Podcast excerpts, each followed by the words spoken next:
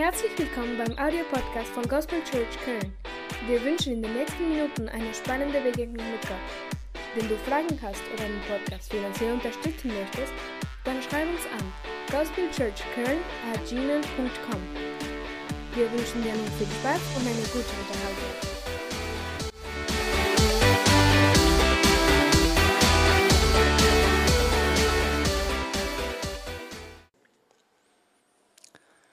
Ich möchte heute darüber reden, was der vergessene Weg zu echter Erweckung ist.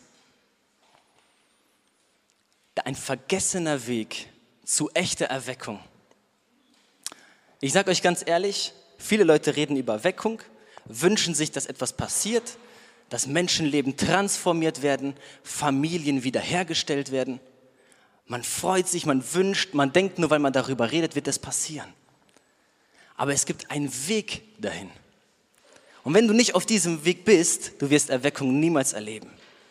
Du wirst eine schöne Erfahrung haben, vielleicht kommen in deinem Leben zehn Menschen zum Glauben, du siehst drei Leben richtig transformiert, aber du wirst niemals Erweckung erleben. Ungefähr vor anderthalb Jahren hat Gott mir ein Bild über das Reich Gottes in Deutschland und ganz besonders in Köln gegeben. Und ich hatte geträumt und ich stand auf einem Berg und ich sah die Stadt Jerusalem wie ein Halbkreis. Es war wie eine halbe Stadt. Und das bedeutete, es ist ein Teil des Reiches Gottes.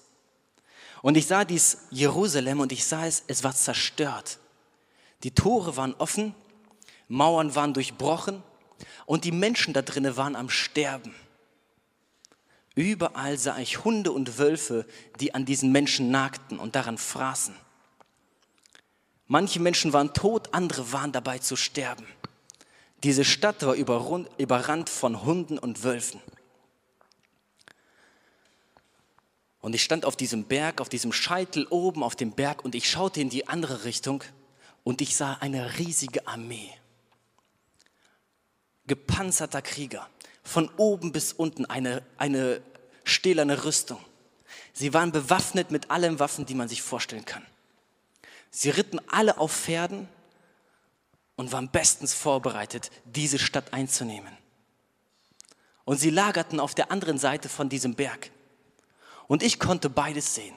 Diese zerstörte Stadt und diese Armee, die darauf wartete, freigesetzt zu werden, in, den, in die Schlacht zu ziehen und diese Stadt wieder einzunehmen. Der Traum ging noch weiter. Ich werde diesen Teil kurz auslegen.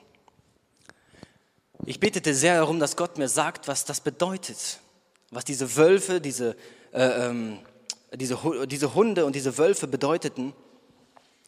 Und Gott sagte mir, das ist das Reich Gottes und es ist geplündert von Satan und seinen Dämonen. Diese Wölfe und Hunde hätten niemals da einfach so reinkommen können. Aber die Menschen haben sie reingelassen, weil sie dachten, das ist nicht so schlimm. Damit kommen wir klar, damit kommen wir fertig. Aber am Ende, äh, am Ende wurden sie davon überrannt. Schon seit langem trage ich mich mit diesem Gedanken, wie können wir Erweckung erleben? Wie können wir Erweckung sehen? Wie kann das zu uns kommen? Wie kann das nach Deutschland kommen? Und ich will dir eins sagen, es gibt keinen Drei-Punkte-Plan für Erweckung. Gibt es nicht. Es gibt keinen Drei-Punkte-Plan. Tu diese drei Sachen und du wirst Erweckung erleben. Du wirst sehen, wie sich deine Familie transformiert, wie alles sich ändert. Gibt es nicht. Zur Erweckung führt ein Weg. Es ist ein Weg, es ist kein Drei-Punkte-Schlüssel, Prinzip, das ich dir mitgeben kann. Keine Strategie, keine Methode. Es ist ein Weg, den man gehen muss. Und dieser Weg ist niedrig dieser Weg ist schmal. Und die erste Tür auf diesem Weg heißt Demut. Wenn du nicht demütig bist, wirst du nie auf diesen Weg kommen. Ich bin wirklich begeistert, euch heute diese Botschaft geben zu dürfen, denn diese Botschaft kann dein Leben freisetzen. Diese Botschaft kann dich komplett verändern. Ich habe letztes Mal, als ich gepredigt hatte, über das Leben im Geist gesprochen. Und ich möchte da heute ein bisschen weitergehen, wie man, wie man im Geist wandelt, wie man im Geist lebt. Und ich habe diese Rose hier mitgenommen von da hinten. Und ich habe über den Weinstock und die Rebe gesprochen. Jesus sagt, ich bin der Weinstock, ihr seid die Reben. Ohne mich könnt ihr nichts tun. Er sagt, wenn ihr nicht an mir bleibt, ihr werdet sterben. Ihr werdet verdorren, ihr werdet austrocknen, man wird euch zusammenfegen und ins Feuer werfen. Wenn wir nicht mit Jesus Christus verbunden sind, wie lange wird diese Rose leben? Wie lange kann sie blühen? Es ist eine Frage der Zeit und sie ist ausgetrocknet. Unter schlechten Umständen lege ich sie in die Sonne, geht es noch schneller. Ich kann diese Rose eine Zeit lang erhalten und ins Glas stellen. Aber das ist alles künstlich. Was sie braucht, ist, sie muss an der Pflanze sein. Reben sind nicht wie eine Rose, die blüht einmal und vergeht wieder.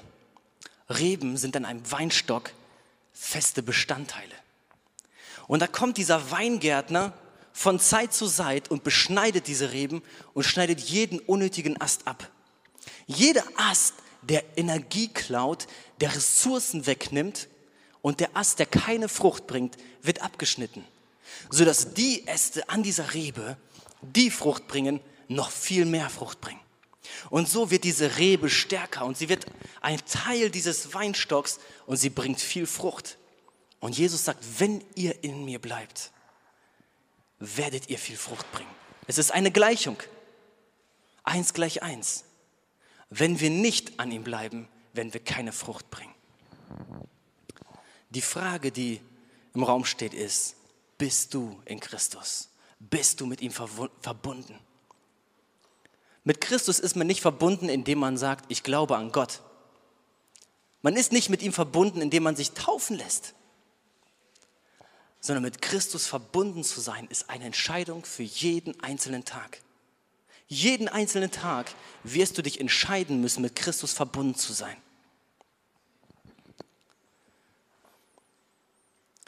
Ich habe mich gefragt, was blockiert das Reich Gottes in Deutschland? Was blockiert Gottes Gegenwart in unserer Gemeinde? Was blockiert Jesus dass er richtig wirken kann? Was blockiert den Heiligen Geist, dass er uns erfüllt, sodass wir überfließen? Wie können wir Erweckung erleben? Wie kann jeder in seinem Leben Durchbrüche erleben? Und was ist dieser vergessene Weg zu echter Erweckung, zu echtem Leben?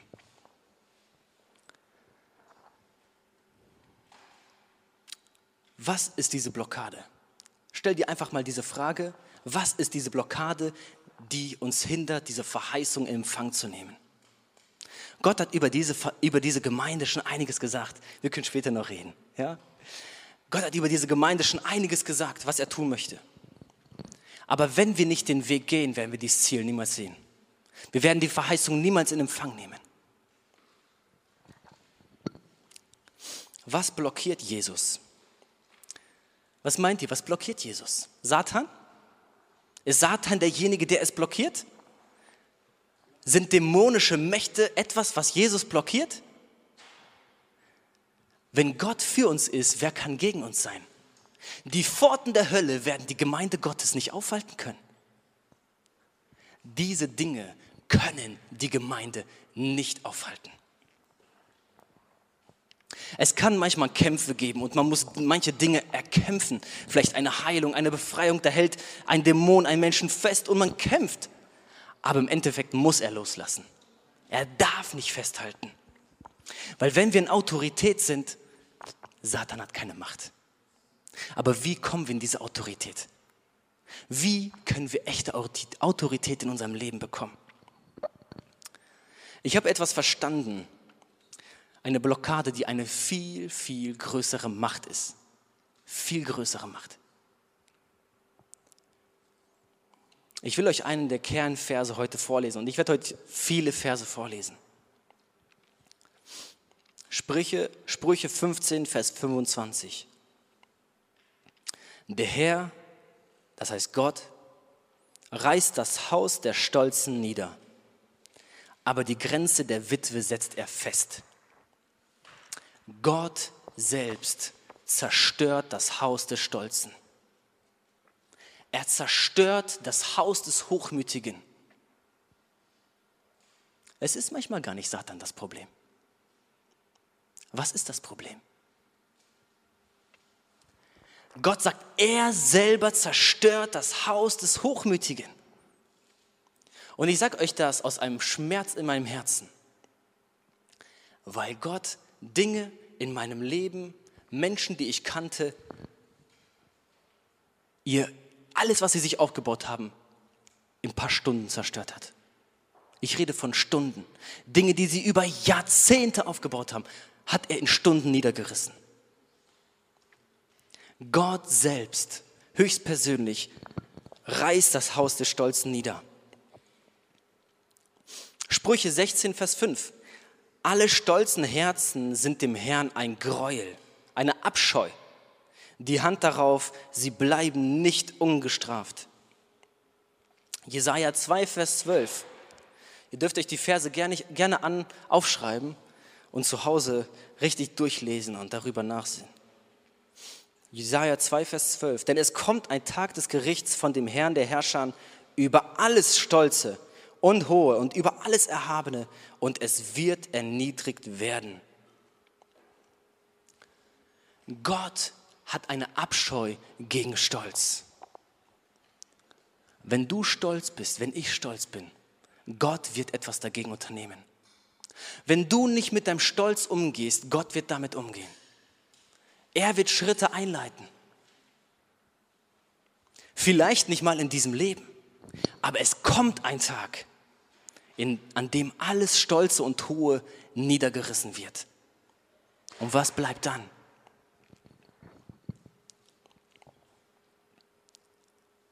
Gott, Amos 6, Vers 8, Gott der Herr hat bei sich selbst geschworen, und das ist der Ausspruch des Herrn, des Gottes der Herrscharen, ich verabscheue den Hochmut Jakobs und hasse seine Paläste. Darum gebe ich die Stadt preis samt allem, was darin ist. Gott hasst den Stolz seines geliebten Volkes. Er liebt dieses Volk, aber dieses Volk hat sich verrannt. Dieses Volk ist nicht mehr auf den Herrn ausgerichtet, sondern hat sich einen neuen Stolz aufgebaut. Paläste, eine Stadt, von der man meilenweit spricht.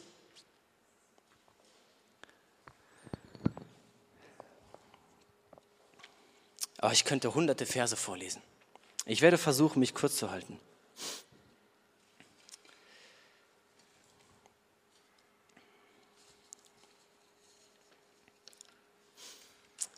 Die Frage ist, was versuchen wir zu erreichen? Wenn wir sagen, wir bauen Gemeinde, was versuchen wir wirklich zu erreichen? Was versuchst du mit deinem Dienst zu erreichen und das, was du für Gott tun möchtest? Was möchtest du ganz ehrlich erreichen? Lass Gott mal dein Herz offenbaren. Die Wahrheit ist, oft denken wir, wir meinen es gut und in Wahrheit ist es gar nicht so. In Wahrheit ist da noch Stolz, der uns regiert.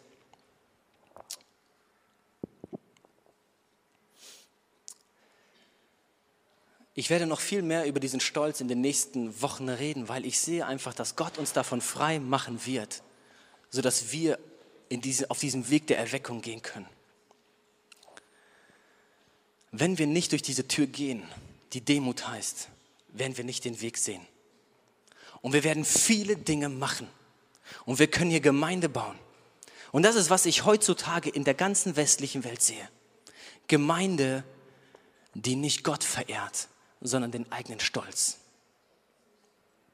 Ich sehe das überall. Und Leute, ich bin davon nicht ausgenommen. Ich habe euch letztes Mal darüber erzählt, dass ich einmal gepredigt hatte und ich dachte, boah, der Heilige Geist hat so stark gewirkt. Anschließend kam ein Mann zu mir und sagte, boah, du warst so, du warst so im Stolz. Du hast deine Predigt so im Stolz gepredigt. Und ich, das war so hart für mich, aber ich habe darüber weiter und weiter nachgedacht. Und wisst ihr, was ich verstanden habe? Ich habe noch nicht mal die Tragweite von Stolz verstanden. Und deswegen dachte ich in dem Moment, na, so stolz bin ich nicht. Aber desto mehr ich verstehe, wie, was für eine Tragweite Stolz hat, desto mehr sehe ich, ja, er hat recht gehabt. Ich war wirklich im Stolz.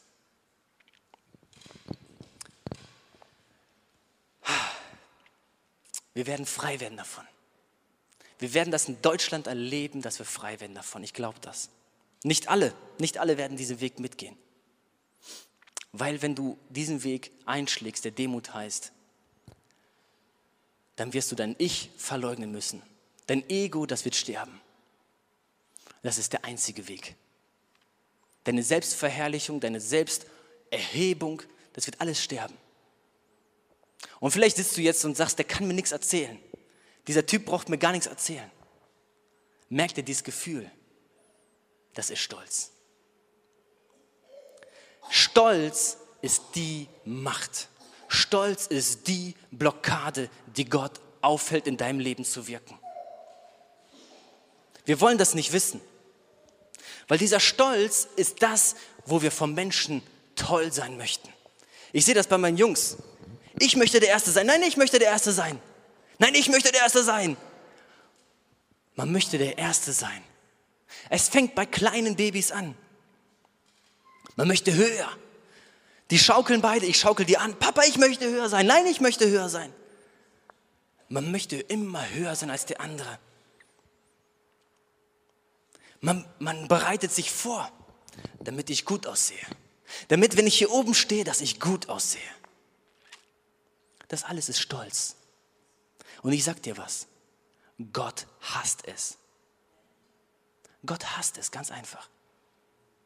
Ich werde euch das nicht verheimlichen. Du wirst es wahrscheinlich in fast keiner Gemeinde hören in Deutschland. Sage ich dir ganz ehrlich. Und das sage ich nicht, weil ich denke, ja, jetzt predige ich das hier in Vollmacht. Nein, überhaupt nicht. Ich fühle mich mega schwach.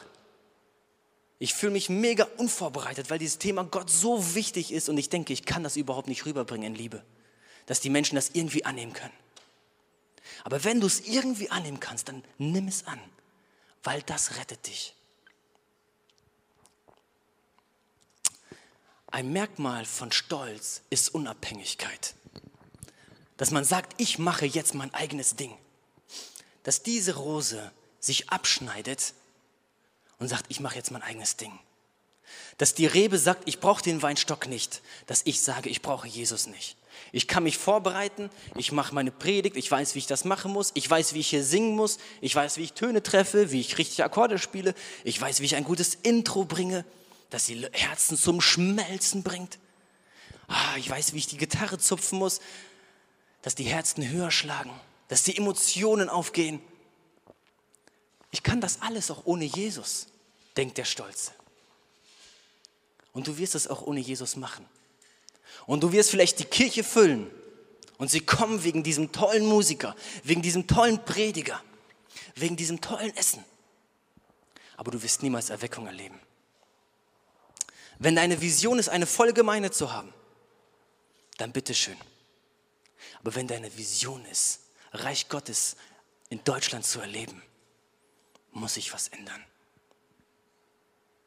Gott hat mir gezeigt, dass die Kirche gefallen ist, dass sie geplündert ist. Und trotzdem versuchen wir, anderen Gemeinden nachzuahmen. Ah, die machen es so, wir wollen das auch so machen.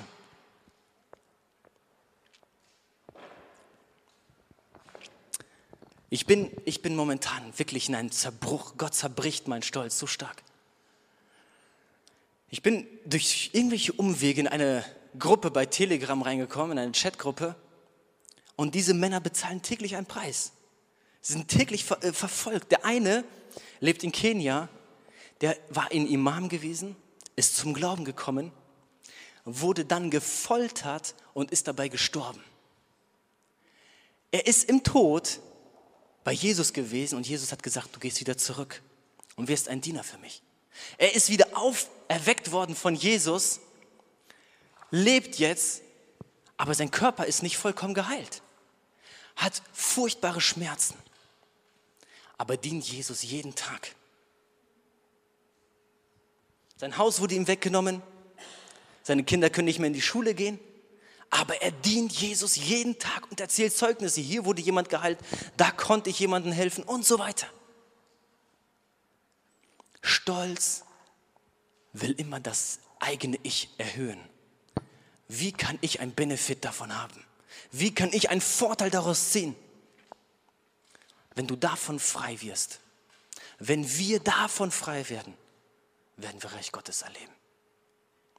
Paulus sagt, nicht mehr lebe ich, sondern Christus lebt in mir. Was ich aber jetzt im Fleisch lebe, lebe ich im Glauben an ihm. Jesus Christus kann erst in deinem Leben leben, in deinem Leben regieren, durch deinen Körper wirken, durch deinen Verstand, durch deinen Geist wirken, wenn dein Stolz weg ist.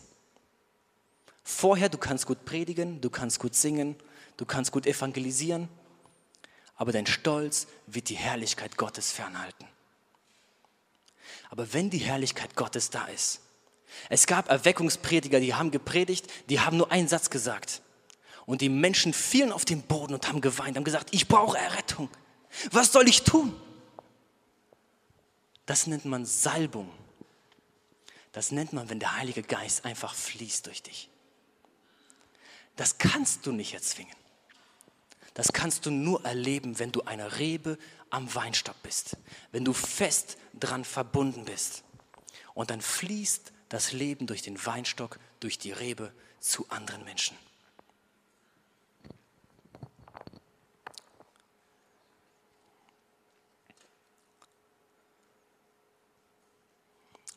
Wer hat schon mal vom Turmbau zu Babel gehört?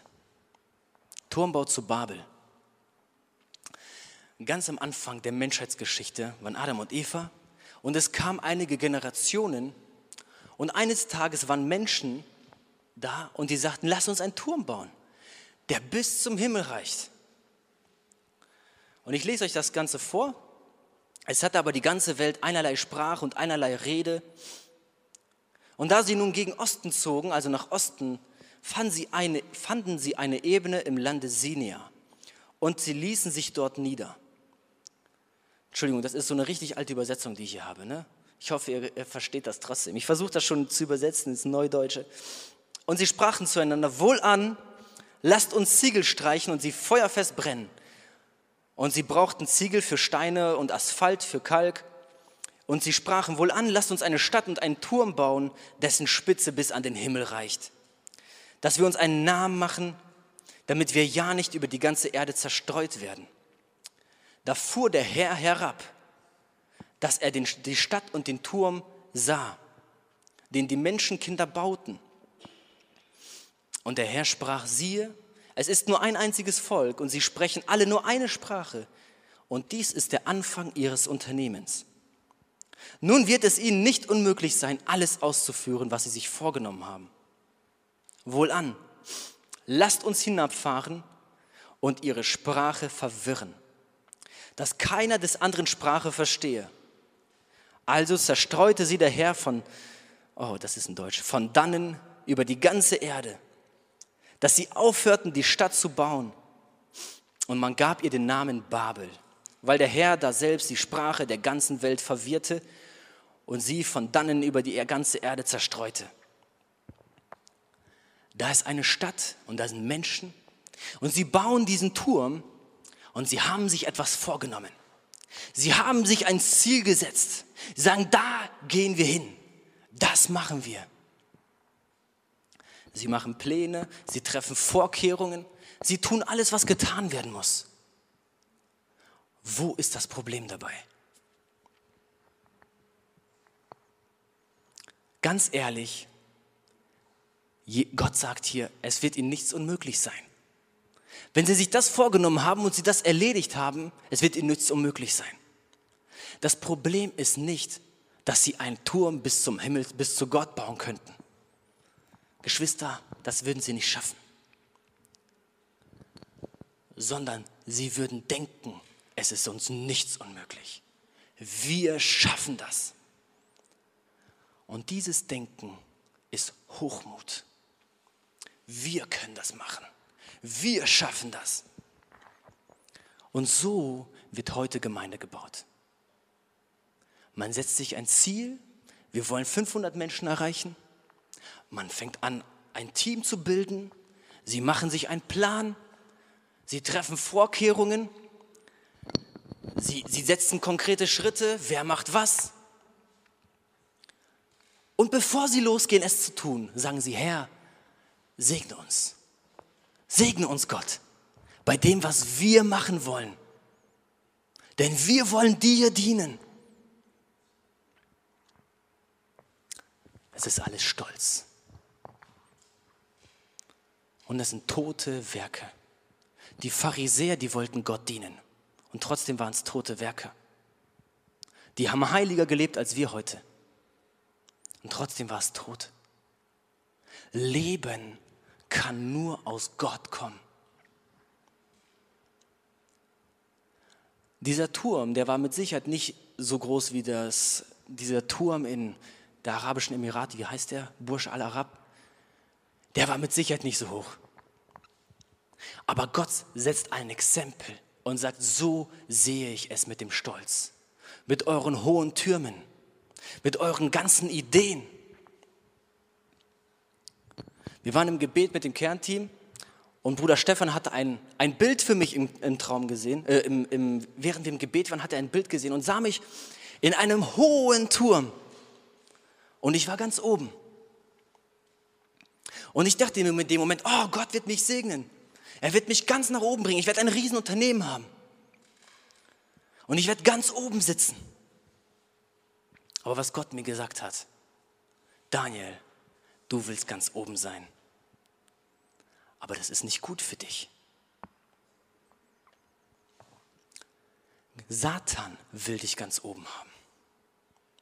Guck mal, es gibt im Leben eines Gläubigen unterschiedliche Stufen. Du fängst an, Gott zu dienen und auf einmal kommen Blockaden. Ich sag dir, es kommt richtig Widerstand von Satan. Es kommt richtig Widerstand. Er wird alles versuchen, meinetwegen Träume, du wirst, was, was, was weiß ich, vielleicht Dämonen sehen. Unterschiedliche Dinge, viele Angriffe, Krankheit kommt, Entmutigung kommt. Es kommen viele Dinge. Aber irgendwann preschst du durch diese Wand durch und du schaffst es. Du bist durch. Und jetzt steht Satan hinter dir. Und er sagt, schneller, du musst noch weiter nach oben, du musst noch weiter nach vorne, du musst ganz oben sein. Du hast so eine Salbung, du musst ganz oben sein, du musst von allen gesehen werden. Und auf einmal steht er hinter dir. Und anstatt dass du den Prozess gehst, denkst du, du kannst alles überspringen. Ach, du bist so gut drauf, du wirst den Prozess nicht machen müssen, den Gott mit dir gehen möchte. Du kannst da direkt nach oben springen auf den Berg. Das ist, wo Satan dich haben möchte. Es geht ganz schnell. Und Gott musste mich mehrmals bremsen. Und das Letzte, wo er mich gebremst hat, ich war in diesem Unternehmen, in dem ich jetzt noch arbeite. Und ich hatte ein Jahr investiert, um Anteile am Unternehmen zu bekommen. Und wir hatten Anteile ausgehandelt. Es würde um Millionen gehen. Im Dezember sollte ich Geschäftsführer werden. Und Gott schickt einen Diener Gottes, der mich ein bisschen aufklärt. Und ich sage ihm so, was Gott mit mir macht, was er mit mir vorhat. Und er sagt mir, Daniel, sag mir, wo ist solch eine Theologie in der Bibel zu finden? Und auf einmal zeigt er mir, dass ich mein ganzes Denken auf einem falschen theologischen Verständnis von Gott aufgebaut habe. Und das ist ganz oft unser Problem. Wir denken, wir können machen, was wir wollen und Gott wird uns segnen. Das ist nicht so. Wenn wir im Willen Gottes laufen, dann kann dich nichts aufhalten. Du wirst kämpfen müssen, aber es wird dich nichts aufhalten können. Und er wird seinen Segen geben. Wenn wir im Willen Gottes laufen, läufst du im Willen Gottes. Gott hat mir das so klar gesagt, ich möchte darüber jetzt nicht im Detail sprechen. Und ich bin zu meiner Chefin gegangen und habe gesagt, du kannst deine Anteile behalten, ich brauche diese Leiterschaftsposition nicht. Ich habe jetzt endlich verstanden, was Gott wirklich von mir möchte. Ich habe ein Jahr lang in Sand gesetzt, 60 Stunden, 80 Stunden die Woche, geschuftet, fast kein Geld gesehen dafür.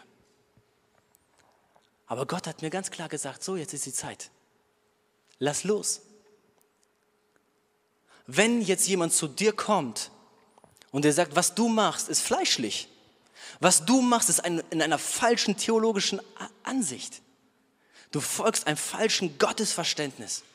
Wie reagierst du, wenn ich dich einfach von der Bühne runterhole? Wie reagierst du, wenn Gott deinen ganzen Plan durcheinander wirft? Was tust du? Wenn du Erweckung erleben möchtest, muss Gott deine Rebe beschneiden. Wenn du ihn nicht lässt, wirst du deine Energie in falsche Dinge investieren. Du wirst deine Energie in die Welt investieren, in Anerkennung investieren, in Reichtum investieren, in Sünde investieren, falsche Freunde investieren. Du wirst deine Energie in Zeitverschwendung investieren. Aber wenn du Gott beschneiden lässt, wird er Dinge wegtun, die dir Ehre gaben, wo du dachtest, du hast schon was erreicht. Und er wird dich fähig machen, echte Erweckung zu sehen. Es können dann richtige Dinge in deinem Leben passieren. Daddy hat jetzt die letzten Wochen über Saul und David gepredigt. Und Saul, er steht vor einer Herausforderung. Er ist, er ist König und da ist dieses Volk im Anmarsch und der, äh, der Prophet hat ihm gesagt, warte, bis ich komme, dann opfern wir Gott und dann besiegst du den Feind. Und er steht dort, seine, seine Krieger werden nervös und sagen, wir müssen etwas unternehmen. Unternimm doch etwas, mach etwas.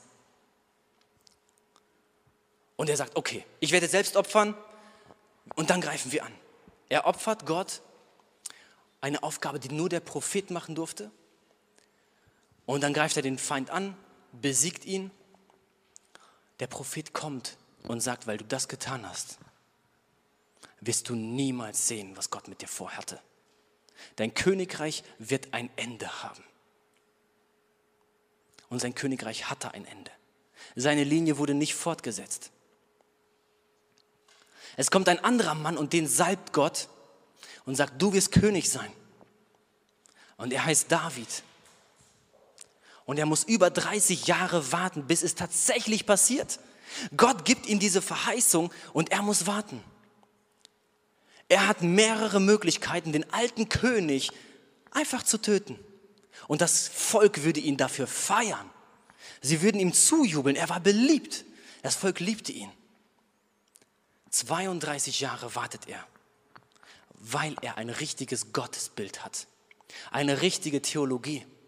Und er hat Geduld und er geht den Weg der Demut. Er wird verfolgt über Jahre von diesem alten König, der ungerecht ist, den Gott schon längst verlassen hat. Und er denkt sich, warum nimmt Gott mich nicht und setzt mich ein? Aber er weiß, ich warte. Und er geht die Schule, die Gott für ihn vorgesehen hat. Und er geht den Prozess. Ich finde, das ist so ein, ein Bild von Stolz und von Demut.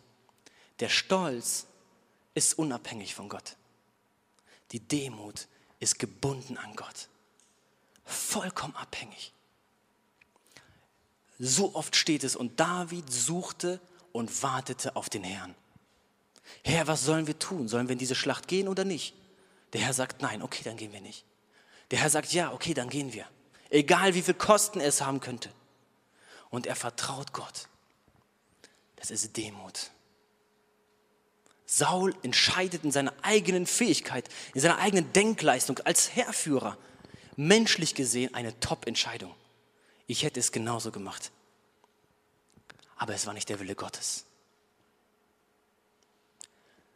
Der stolze Mensch entscheidet selbst. Demut bedeutet, dass du vollkommen abhängig bist von Gott. Vollkommen.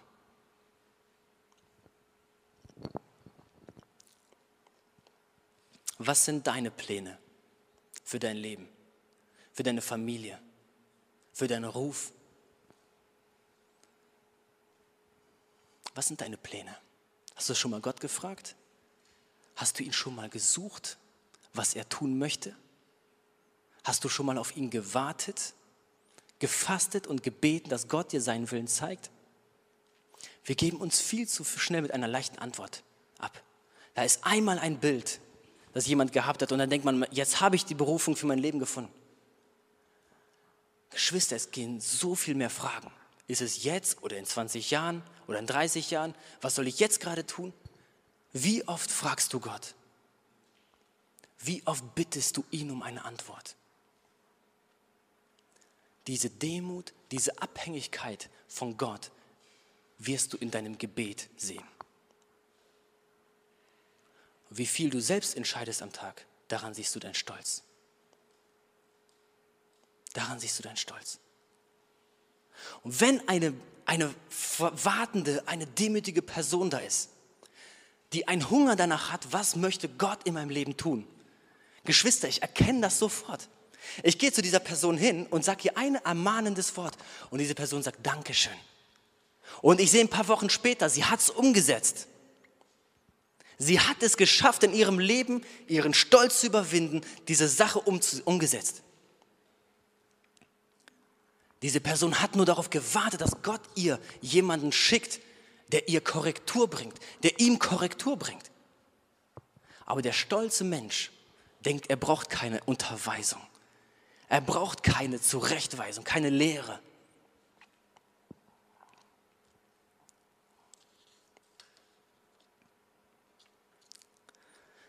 Lest mal die Sprüche über Stolz. Da werdet ihr so weise. Die Sprüche geben so viel mit. Der Demütige, der wird immer lernen. Er wird immer lernen. Aus seinen eigenen Fehlern, aus den Fehlern anderer, aus dem Wort Gottes, was Gott ihm direkt sagt. Er wird immer lernen. Und die, die Bibel sagt, der Ehre geht Demut voraus. Hochmut aber kommt vor dem Fall. Und wir hören ganz oft diese Karten oder diese Sprüche, der Herr segne dich in allen deinen Vorhaben. Was dein Herz sich wünscht, das sollst du bekommen. Leute, das ist das Schlimmste, was dir passieren kann. Denn manchmal sind unsere Vorhaben der Weg direkt in die Hölle. Gott wird versuchen, dich mit allen Mitteln davon abzuhalten. Denn dein Stolz hat bei Gott keinen Platz. Es ist ein Gräuel. Das ist die schlimmste Form von Sünde. Es ist ein Gräuel. Gott kann uns nicht damit alleine lassen. Er wird versuchen, uns davon wegzubringen. Das Beste, was du machen kannst, ist selber mit deinem Stolz umzugehen. Die Bibel nennt das sich selbst erniedrigen. Sich selbst erniedrigen. Schon mal selbst erniedrigt? Schon mal richtig selbst erniedrigt? Das ist noch gar nichts. Wisst ihr, wie Erniedrigung im Alten Testament ging? Die Leute haben ihre Kleider zerrissen. Das, was sie haben, haben sie zerrissen, um sich selbst zu demütigen. Und dann haben sie Staub genommen von der Erde und haben den über sich geschüttet. Haben sich in Asche hineingesetzt. Warum? Manche haben sich die Haare abgeschnitten, um ihren Stolz abzuschneiden. Es gibt viele Möglichkeiten. Ich sag dir was. Es gibt wenige Gebete, auf die Gott immer hört. Aber eins hat Garantie, Gott wird darauf hören. Wenn du mit einem ehrlichen Herzen zu Gott kommst und sagst, Herr, mache mich runter, demütige mich, Gott wird es machen. Du brauchst nicht lange warten und Gott wird dich erhöhen. Wir denken immer, der Weg zur Erhöhung, nach oben zu kommen, ist, indem ich nach oben gehe, indem ich eine Karriereleiter betrete. Aber der Weg nach oben ist immer in die Demut hinein. Du gehst ganz nach unten und Gott selber, er wird dich erhöhen. Es gibt keinen anderen Weg. Wenn wir als Gemeinde stolz bleiben, wir werden die Verheißung nie sehen. Sage ich euch ganz ehrlich. Aber ich sehe, dass in Deutschland etwas passiert. Und dass Leute wissen, was wir haben für ein System. Es geht so nicht weiter. Es verherrlicht uns selbst. Ich möchte, dass du schon mal das Bild vom Video anmachst.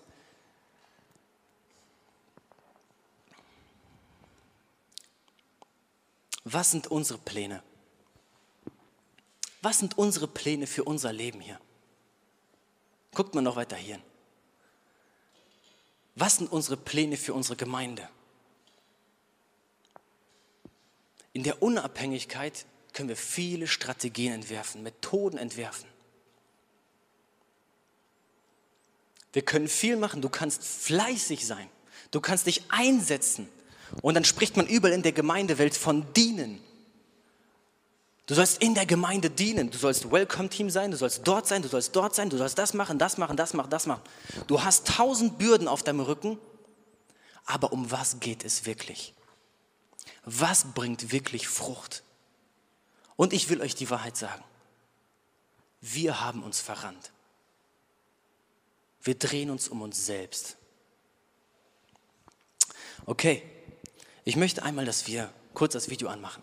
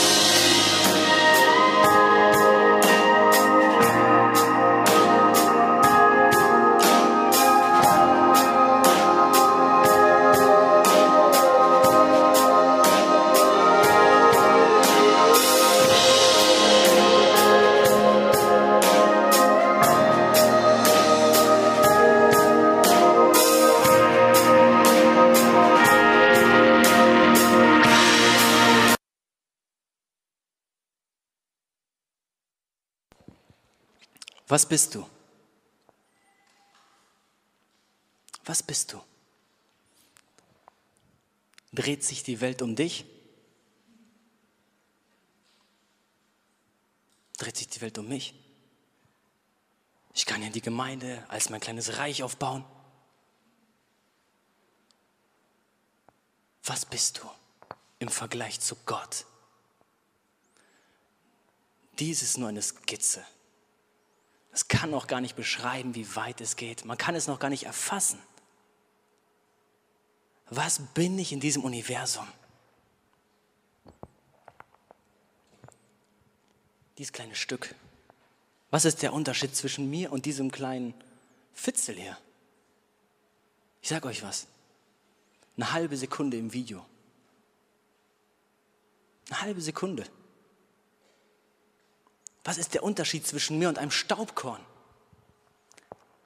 Wenn man das in so einer Perspektive sieht. Ich bin nichts. Salomo war weise. Er sagte, der Mensch ist Staub. Und alles, was er macht, ist Eitelkeit. Du baust dein Leben auf und das ist alles Eitelkeit, weil du nicht verstanden hast, wie groß Gott ist. Die Erde dreht sich nicht um die Sonne. Alles dreht sich um Gott. Alles dreht sich um Gott. Versteht ihr ein bisschen was von Demut? Von Stolz? Da ist ein Staubkörnchen und er sagt zum anderen, du, du Penner, du. Und das andere Staubkörnchen sagt, ich bin jetzt der Bürgermeister hier. Das nächste Staubkörnchen kommt und sagt, ich bin jetzt der Pastor und ich regiere über euch. Ein anderes Staubkörnchen möchte unbedingt Präsident werden und investiert sein ganzes Leben. Das andere Staubkörnchen hat mit denselben Kämpfen über Jahrzehnte zu kämpfen, weil es nicht von seinem Stolz loskommt.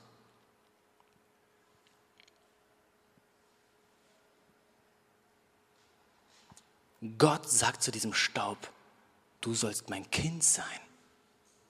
Ich möchte durch dich Wunder tun. Ich möchte Mächtiges durch dich tun.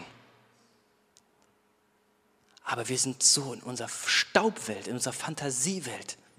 Und das ist Stolz. Eine Welt, die man sich schafft, in der man König ist. Und diese Welt ist in Wahrheit Nichtigkeit und Eitelkeit.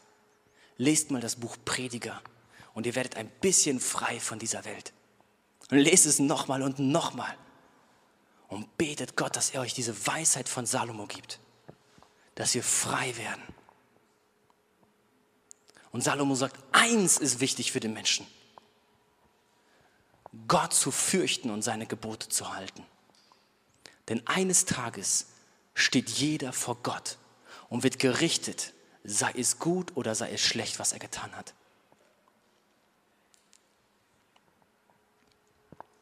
Womit investierst du? Worin investierst du?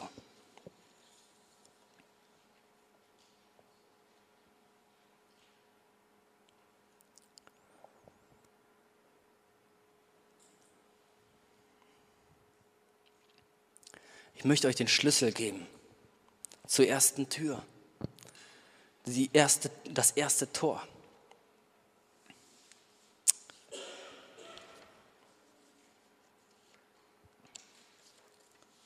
Wenn ich es denn finde.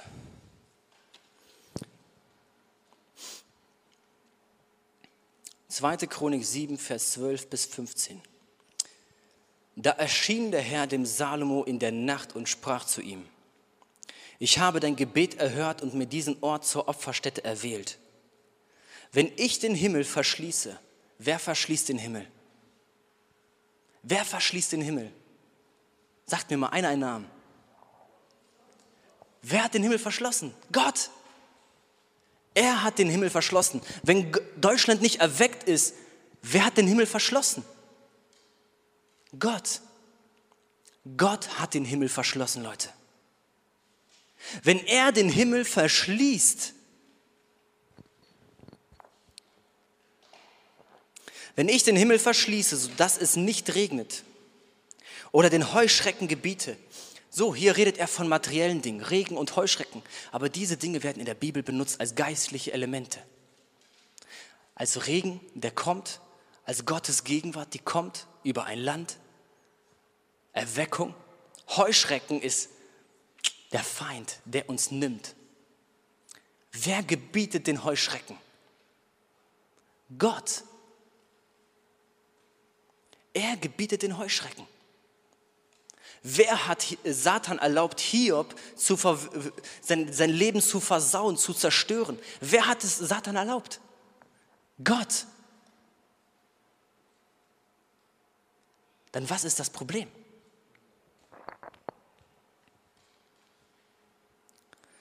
sodass es nicht regnet oder den Heuschrecken gebiete, das Land abzufressen. Oder wenn ich eine Pest unter mein Volk sende, unter sein eigenes Volk, sendet Gott eine Pest unter sein geliebtes Volk.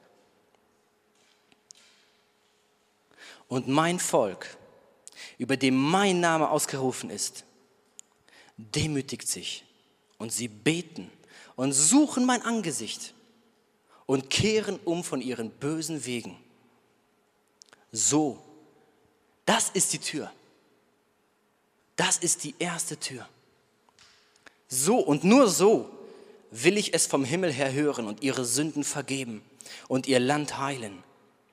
So sollen nun meine Augen offen stehen und meine Ohren achten auf das Gebet an diesem Ort. Dies sagt er nach ein paar Verse später, als der Tempel eingeweiht wurde. Und bei der Tempeleinweihung, die Priester wollten ihre Instrumente spielen, sie wollten dienen, sie wollten opfern und sie konnten nicht. Sie fielen auf ihr Angesicht. Sie waren erschlagen von der Herrlichkeit Gottes. Sie konnten nichts machen. Sie waren unfähig, irgendetwas zu tun, weil Gott da war. Leute, das ist, was ich mir wünsche, wonach ich mich sehne. Ich brauche keine volle Gemeinde. Ich will keine. Ich will eine leere Gemeinde. Ich will alle Leute, die hier hinkommen, dass sie ausgerüstet sind, dass sie erwachsene Männer und Frauen Gottes sind und rausgehen in die Welt. Neue Gemeinden zu gründen und den Auftrag Jesu zu tun. Unser Auftrag ist nicht, eine Gemeinde voll zu machen, sondern Familie zu sein, um Menschen auszusenden. Das ist unsere Aufgabe. Lasst uns erwachsen werden Gott hat so viel mehr für uns. Aber wir müssen aus unserer Fantasiewelt aufwachen, in der wir der Mittelpunkt des Universums sind. Ich bin Staub. Ich bin nichts. Gott hat jeder Generation, schon lange gibt er Gott der Generation die Verheißung, Erweckung wird kommen, ihr werdet es sein, ihr werdet es erleben. Generation für Generation. Ich frage mich, wieso ist es noch nicht passiert? Wo ist das Problem? Wer ist das Problem? Ich bin das Problem. Und du bist das Problem. Unser Stolz ist das Problem, weil wir uns nicht demütigen wollen. Dich zu demütigen, weißt du, was demütigen heißt? Ich habe ein paar richtig gute Definitionen gefunden in einem Buch. Demütigen heißt, es gibt ein Wort im Hebräischen, das heißt Kanal. Das heißt demütig werden, nichts werden, zu Ende kommen. Das heißt, das alles, was du machst, deine ganzen Aktivitäten, deine ganzen Pläne und Strategien haben ein Ende. Du hörst auf. Du hörst einfach mal auf mit deinem ganzen Aktivismus. All das, was Menschen bewundern, was Menschen toll finden an dir. Ein anderes Wort ist Raphas. Und das bedeutet auf sich selbst herumtrampeln. Finde ich eine der besten Bedeutungen. Auf sich selbst herumtrampeln. Wo hast du schon mal eine Predigt darüber gehört, dass du auf dir selbst rumtrampeln sollst?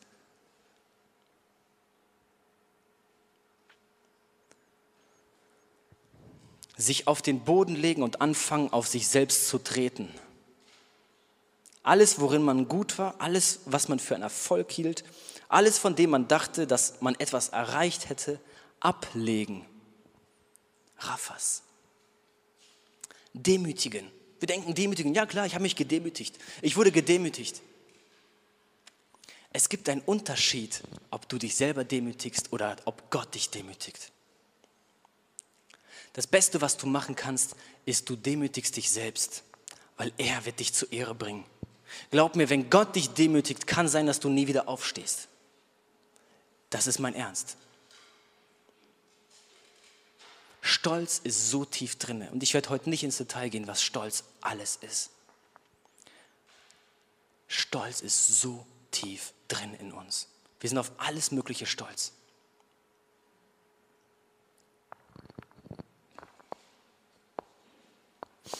Sheshak bedeutet sich beugen. in ihrem Geist geschieht etwas und wo, wo sie bisher in ihrem Geist immer aufstehen wollten, beugen sie sich jetzt. Normalerweise hat jemand dir etwas gesagt und du hast sofort zurückgegeben. Und jetzt sagst du nein. Ich bin einfach mal ruhig. Ich halte zurück.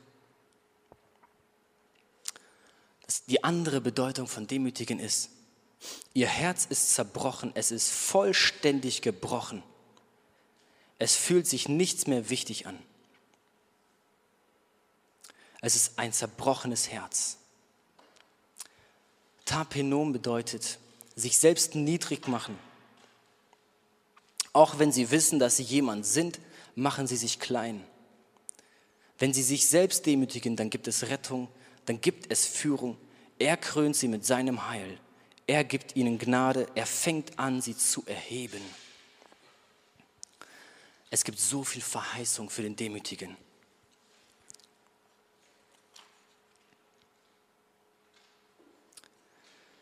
Demütigt euch vor dem Herrn und er wird euch erhöhen.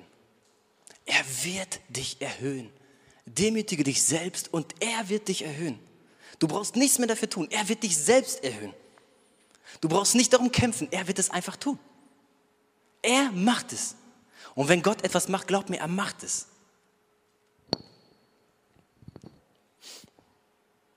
Denn jeder, der sich selbst erhöht, wird erniedrigt werden. Und wer sich selbst erniedrigt, wird erhöht werden, sagte Jesus.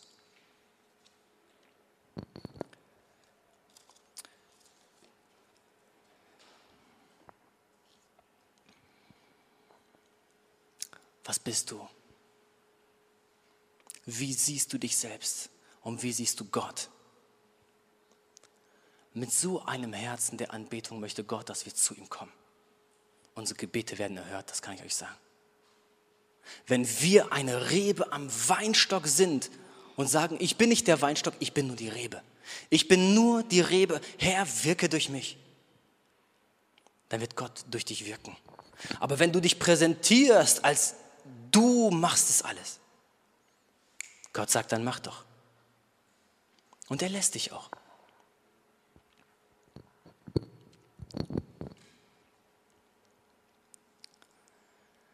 Warum freue ich mich so über diese Botschaft? Vor ein paar Jahren, Nathanael, den kennen einige von euch, ganz am Anfang von der Gemeinde war der hier. Und er hat mich nicht leiden können, weil ich so selbstgerecht war und stolz und er kam zu mir und sagt, Daniel, du bist so stolz. Und ich dachte, ich bin, ich bin demütig. Ich hatte so viel Leid in meinem Leben erfahren. Und ich dachte, ich bin so gedemütigt, wie kannst du wagen, das zu sagen, dass ich bin stolz? Aber ich sag dir was. Du kannst auf dem Boden sein und trotzdem ist dein Herz noch stolz. Dann hast du immer noch nicht kapiert, wer Gott ist. Nebukadnezar wurde von Gott gedemütigt. Und er war sieben Jahre lang, lebte er wie ein Tier und aß das Gras des Feldes. Ging auf allen Vieren. Und trotzdem wollte er nicht anerkennen, wer Gott ist. Und nach dieser Zeit hat er gesagt, okay, er ist Gott. Der Gott des Himmels ist der alleinige Gott. Er ist der Oberste. Und dann ließ Gott ihn frei und er wurde wieder König. Gott erhöhte ihn wieder. Du kannst am Grunde des Ozeans sein, ganz unten sein und trotzdem stolz sein. Und ich dachte, ich bin schon gedemütigt. Ich habe so viel Leid erfahren. Aber wenn du dich selbst nicht demütigst und erkennst, dass du nur Staub bist, kann Gott dich nicht erhöhen.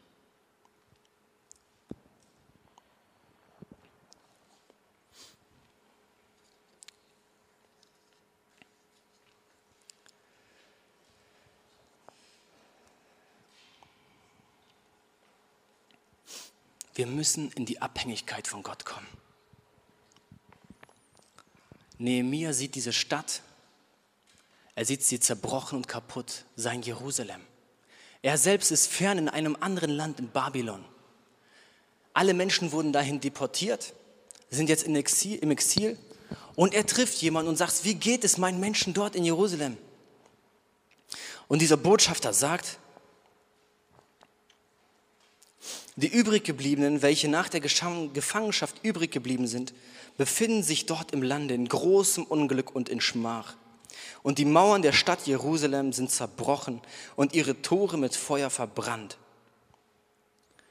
Und jetzt sagt er aus der Ich-Perspektive, als ich diese Worte hörte, setzte ich mich hin und weinte und trug Leid etliche Tage.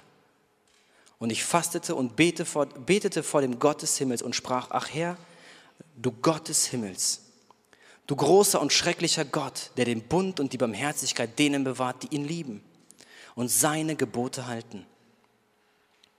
Lass doch deine Ohren aufmerken und deine Augen offen sein, dass du hörst das Gebet deines Knechtes, dass ich nun vor dir bete Tag und Nacht für die Kinder Israels. Deine Knechte, womit ich die Sünde der Kinder Israels, die wir an dir begangen haben, bekenne. Ich und meines Vaters Haus haben auch gesündigt. Wir haben verwerflich gegen dich gehandelt, dass wir die Gebote, die Satzung und Rechte nicht befolgt haben, die du deinem Knechte Mose gegeben hast. Nehemiah demütigt sich. Er sagt nicht, okay, lasst uns einen Plan machen, wie wir die Stadt zurückerobern. Er weiß, wenn Gott nicht für uns ist, dann kann jeder gegen uns sein. Aber wenn Gott für uns ist, ist nichts unmöglich. Wenn es in seinem Willen ist. Und ich habe das in meinem Leben erlebt. Gott hat mich so oft zerbrochen und macht es noch und er wird es noch tun. Und ich habe nur Segen daraus erlebt. Er hat mich beschenkt, er hat mir gegeben, was ich brauchte. Als ich aufgehört habe, für mich selbst zu kämpfen und ihn einfach nur anzubeten, ihn einfach anzuschauen. Als ich zerbrochenes Herzens auf dem Boden lag und über mich geweint habe, wie verloren ich bin. Und ja, das tue ich jetzt noch dass ich darüber trauere, in welchem elenden Zustand ich mich befinde. Gott sieht das und er erhebt uns und er bringt uns zu Ehren und er gebraucht uns und durch uns wird Leben fließen, was du selbst niemals hervorbringen könntest. Nehemiah setzt sich einfach hin und betet und er weint und er fastet. Ich will dich fragen, im letzten Jahr, wie viel hast du gefastet? Ich will nicht, dass du eine Antwort gibst. Rede mit dir selber. Wie viel hast du Gott gesucht? Wie viel hast du für diese Stadt geweint? Richtig geweint. Als ich in diese Gemeinde kam, ganz am Anfang, mir war diese Stadt egal. Ich dachte, es ist mir doch egal. Ich will einfach eine Gemeinde bauen, ich mache dieses Projekt und so weiter. Ich war voll auf dieses Projekt fixiert. Die Menschen waren mir völlig egal. Dann hat ein Bruder gesagt, wir müssen als allererstes beten, dass Gott uns Trauer für diese Stadt schenkt. Dass wir anfangen zu weinen für den Zustand in dieser Stadt. Für den Weg, auf dem sich die Menschen befinden. Dass wir weinen. Ich habe gesagt, Gott, bitte schenk mir diese Liebe. Und wenn wir nach seinem Willen beten, er hört es, er schenkt es dir. Und auf einmal siehst du Menschen anders. Du kannst nicht mehr einfach so vorübergehen. Es zerbricht dir das Herz. Und Gott verändert dich. Bete, dass Gott dich zerbricht, dass er deinen Stolz klein macht und dass Christus in dir alles wird. Wenn dein Ego weg ist, wird Jesus da sein. Wenn ich den Himmel verschließe, sodass es nicht regnet oder den Heuschrecken gebiete, das Land abzufressen. Sergei, Sergio, könntest du vielleicht spielen? Oder wenn ich eine Pest unter mein Volk sende und mein Volk, über dem mein Name ausgerufen worden ist, demütigt sich und sie beten und suchen mein Angesicht und kehren um von ihren Wegen, dann wird er Heilung für uns schenken und er wird es regnen lassen. Das Volk Israel musste 40 Jahre lang durch die Wüste. Und die Bibel beschreibt, es war eine Demütigung. Es ging um eine Demütigung. Und erst dann haben sie das Land bekommen. Heute möchte ich, dass wir nicht die typische Worship-Zeit machen. Heute möchte ich, dass wir zu Gott beten. Dass wir einfach ruhig sind vor Gott. Du musst keine Träne rausdrücken, aber wenn Gott dich berührt, dann lass es einfach.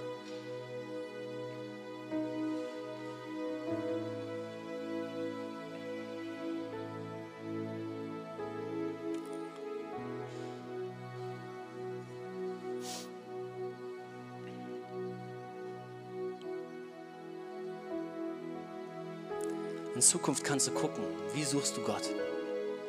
Aber nimm dir das vor.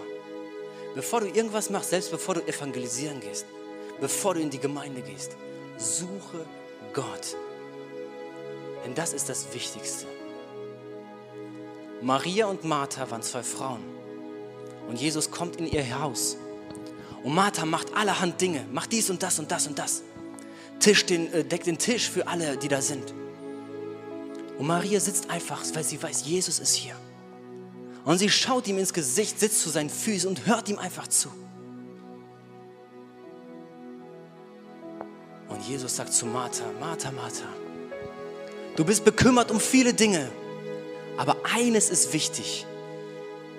Eines ist wichtig, zu Jesu Füßen zu sitzen und von ihm zu hören von ihm verwandelt zu werden, von ihm transformiert zu werden. Und dann kann Gott dich benutzen als Quell des Lebens, dass aus deinem Bauch Ströme des lebendigen Wassers fließen. Er braucht nicht deine Aktivitäten und all dein Tun. Er will dich. Er will dich.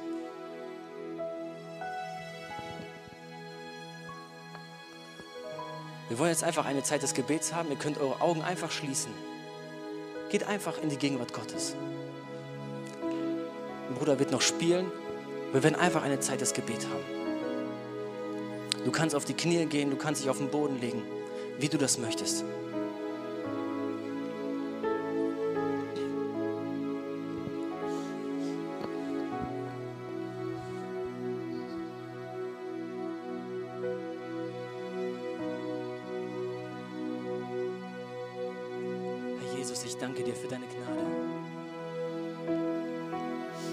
Ich danke dir dafür, dass du lebendig bist, Herr. Du bist so viel größer, als wir uns vorstellen können, Gott. Herr Jesus, ich bekenne, dass ich mich oft in den Mittelpunkt gedrückt habe, Gott. Vergib mir das. Vergib mir meinen Stolz und mein Ego, Herr Jesus, und zerbrich mich. Zerbrich mich, Herr. Mach etwas Neues.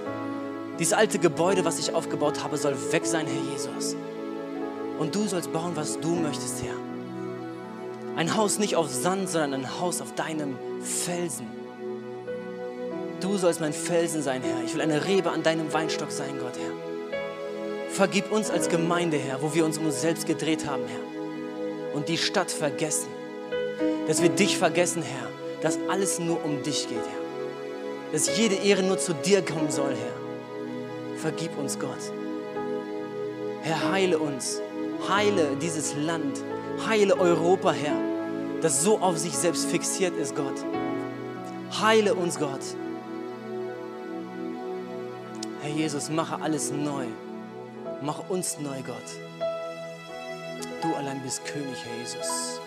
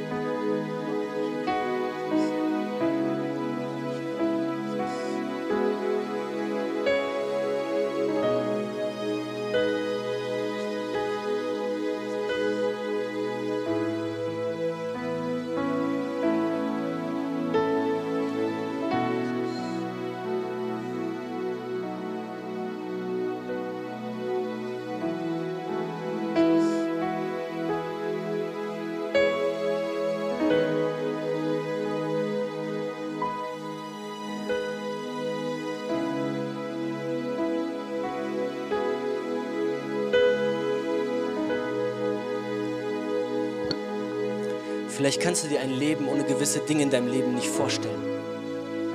Du hast dich schon an etwas geklammert, was da fest ist.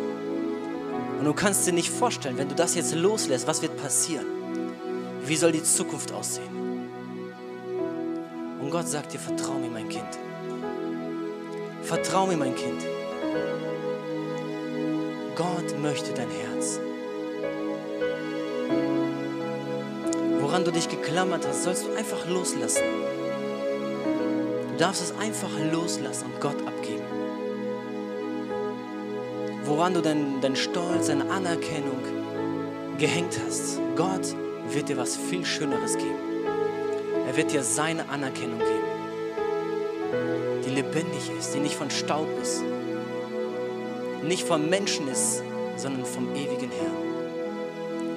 Sei mutig, gib ihm ab. Demut ist Mut. Demut ist Mut zu dienen, zu klein zu sein.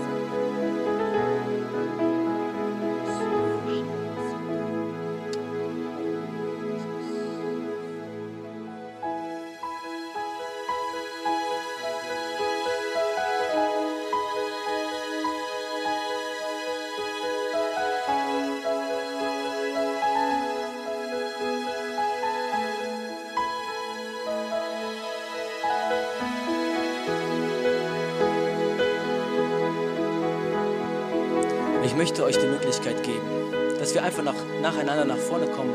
Wer möchte, es müssen überhaupt nicht alle sein, aber dass ihr einfach in dieses Mikrofon reinbetet und unseren Gott einfach nur anbetet. Wir singen heutzutage viele Lieder, die drehen sich um uns selbst. Aber Anbetung ist immer zu Gott. Wir können jetzt einfach Gebete zu Gott beten. Wir können einfach nacheinander nach vorne kommen. Nehmt das Mikrofon wir wollen alle mitbeten und einfach Amen dazu sagen.